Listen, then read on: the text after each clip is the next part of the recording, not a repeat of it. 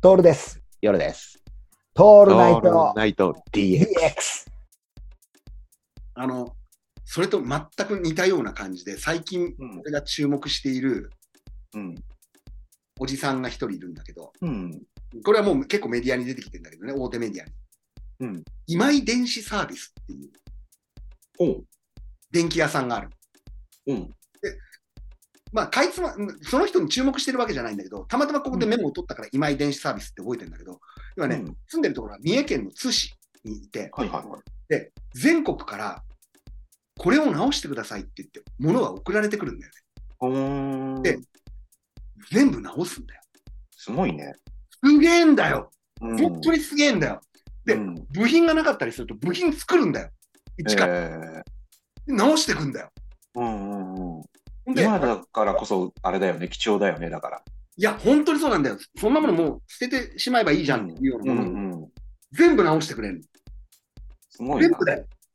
ほとんど直せねえものがねえんじゃねえかってぐらい。これは、ですごいわ。情熱大陸とかプロフェッショナルに多分出てるはずなんだよねう。ん。うんで、修理代いくらかなんだようん。ここが気結にな構る。ね。気になるところじゃないですか。うんうん。うん。ここが俺は、あ、そうだよな、もうこれはグーの音も出ねえわっていう、今井さん自身がメディア王になってるなと思った。うんうん。修理代が7万円なんだよ。なるほど、なるほど。うんうんいや、これ聞いたときに、高えよとかっていうのが、うん。うんうん。いうやつらが、ツイッターとかでアカウント取り上げられて、ブースか言ってるやつらなんだよ。なるほど、なるほど。あの、17で赤番されたっつって、ブースか言うやつなんだよ。うん違うじゃん。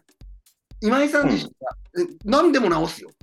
うんうん。でも7万円なのよ。う1ん回。いや、それはネジを一個交換しただけでも7万円なんだよ。うんうんうんい。や、もちろんね、だこ俺の表現を間違えてたら悪いんだけど、ネジ1個だったら、あの、もっと安いよって言われるかもしれないけど、俺からすると全部7万円でやってほしいんだよね。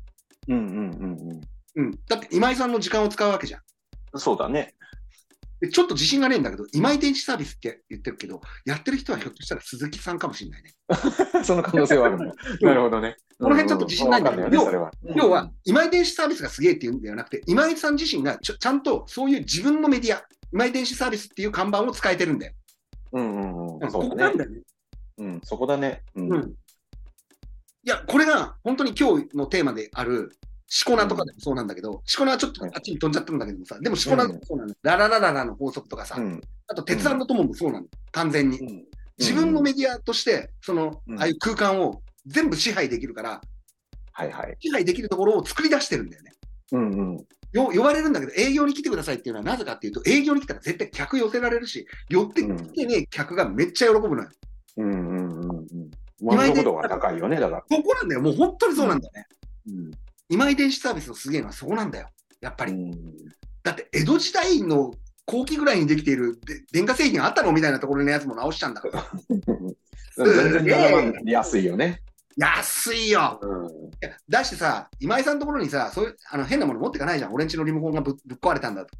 うんなんないじゃん。うんちゃんと客を選ぶじゃん。うん。でしかもひっきりなしに来るっつうんだわ。3ヶ月待ちとか言うんだもん。いはい。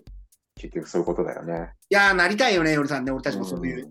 目指すところとなりたかいねじゃない、俺たちって。うん。要は一気にさ、ファンつけてさ、武道館もいいけど、うん。武道館に7万円持ってくれ来てくれる人を1万人集めたいよね。そうだね。ね。うん。何年かかってもね。で、しかもグッズ販売とかじゃなくて、俺たちのこの、あの、行かれた話を聞いてくれる人たちを7万円で集めたい。集みたい。うんだから、なんか、下手くそなことやってるなとかって思われるかもしれないし、何やってんだろうって、で、うん一生こんなの、そうならないっていう、ね、なるとは思ってるよ、なるとは思ってる、ならねえんだろうなっていうふうに見られてるし、なんだけども、でも俺たちがやりたいのはそういうことなんだよ。そういうこと。うん。うんあの、本当にそういうことなんだよね。